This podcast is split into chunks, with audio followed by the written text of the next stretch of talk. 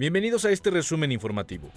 Durante la reunión entre el Consejo Nacional del INE y la Conferencia Nacional de Gobernadores, Alfonso Durazo abogó para que el presidente tenga libertad de expresión durante sus conferencias matutinas, al igual que los aspirantes de Morena a la candidatura presidencial. En el Congreso de la Unión, la política farmacéutica, el desabasto de medicamentos y la estrategia para hacer frente a la pandemia por COVID-19 provocó un intenso debate entre legisladores.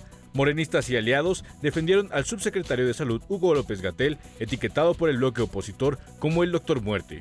El Tribunal Electoral ordenó al INE que analice la denuncia presentada por Movimiento Ciudadano en contra de los eventos y recorridos que llevan a cabo las corcholatas de Morena y determine si se trata o no de actos anticipados de precampaña, aun cuando aseguran que se dé una competencia por la llamada coordinación de comités de defensa de la Cuarta Transformación.